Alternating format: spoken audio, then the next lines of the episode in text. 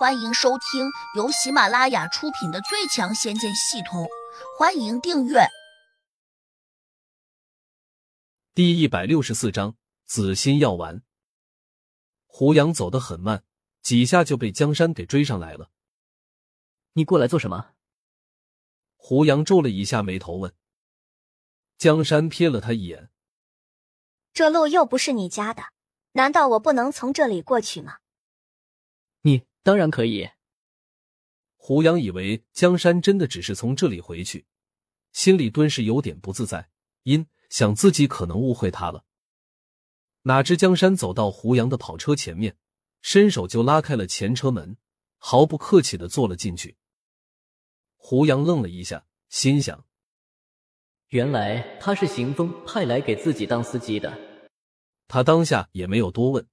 走到车的另一边，拉开门走了进去。毕竟现在他身体十分虚弱，小梦叫他暂时不要消耗体内仅存的一点法力，只要再给他一点时间，他就能够给胡杨输送一些灵力。所以胡杨便乐意让江山当这个司机。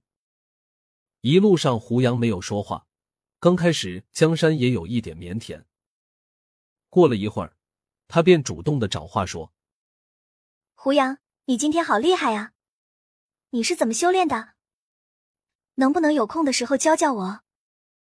别人拿出了这种谦虚的态度，胡杨也不好给他脸色看，只好说：“我教了你，你也学不会。你没有教我，怎么知道我学不会呢？如果你教了我，我还学不会的话，那就只能说我很笨。但是如果你没有教我，就这样说。”那是不是说明你有点武断呢？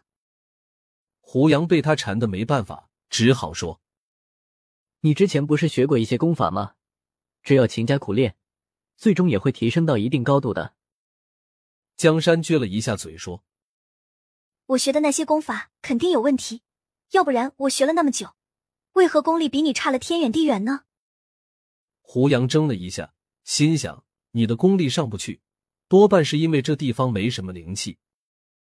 哪知江山忽然取出了一个玻璃小瓶子，递给胡杨说：“国家对我们不薄啊，每年都会给我们提供不少灵丹妙药，你闻闻，这些都应该是好东西吧？”胡杨有点意外，拿过瓶子，看见里面有很多白色的小药丸，他当即打开瓶塞，倒了一粒出来，香气顿时飘满了整个车厢。这香味闻起来还不错，不知道里面蕴藏的灵力如何。想了想，胡杨便把这粒药丸放进了嘴中。随着药丸化进了喉咙，一股凉悠悠的气流随之融进了身体。胡杨觉得有些舒服，他暗自默默的运了一遍功法。很快，他惊异的发现，这颗药丸中蕴藏的灵力并不少，虽然比不过从罗涛那里得到的灵丹。但也差不了太远。胡杨赶紧又取出两粒药丸，塞进了嘴中，迅速吸收了里面的灵力。很快，他感到自己又充满了力气。没想到你们竟然有这么好的灵丹！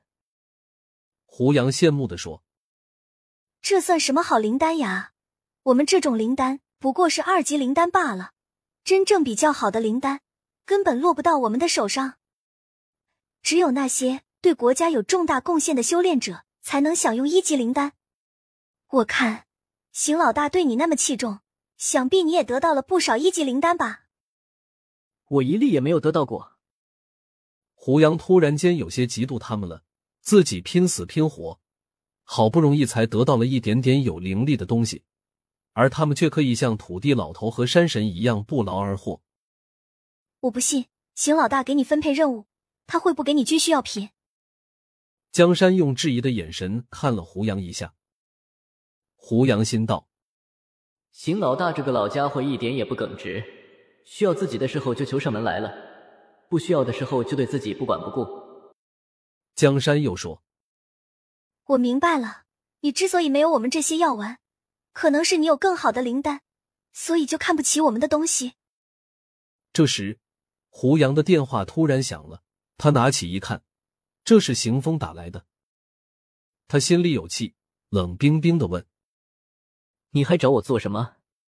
邢风在那头陪着笑说：“胡杨，我差点忘了，我给你准备了一瓶紫心药丸，还没有给你呢。”紫心药丸是什么东西？胡杨好奇的问：“就是一种补充灵力的东西，江山那里就有，只不过他的是二级，你的是一级。”胡杨这才明白过来，紫心药丸正是江山拿给自己的这种灵丹。我改天叫江山给你送过来。行风又补充道。胡杨心想，可能自己冤枉行风了，毕竟自己加入他的团队还不到一个月的时间，以后还得找他问一下，这些药丸是怎么炼出来的。毕竟这个世界上的灵药太少。两人回到西子胡同的时候。天已经快亮了，停好车，江山满以为胡杨会邀请他进屋坐一坐，哪知胡杨头也没回，就说了一句：“我想休息了。”然后便扔下江山走进了屋子。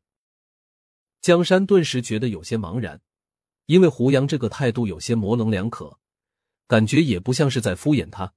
毕竟胡杨辛苦战斗了大半个夜晚，他肯定需要休息。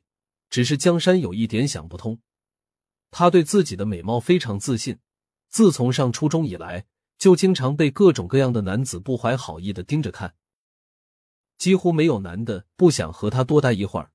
为此，他时常感到有些烦恼，因此对男人就显得有些冷冰冰的。没想到今天，他总算对一个男的生出了好感时，这人却不怎么理他。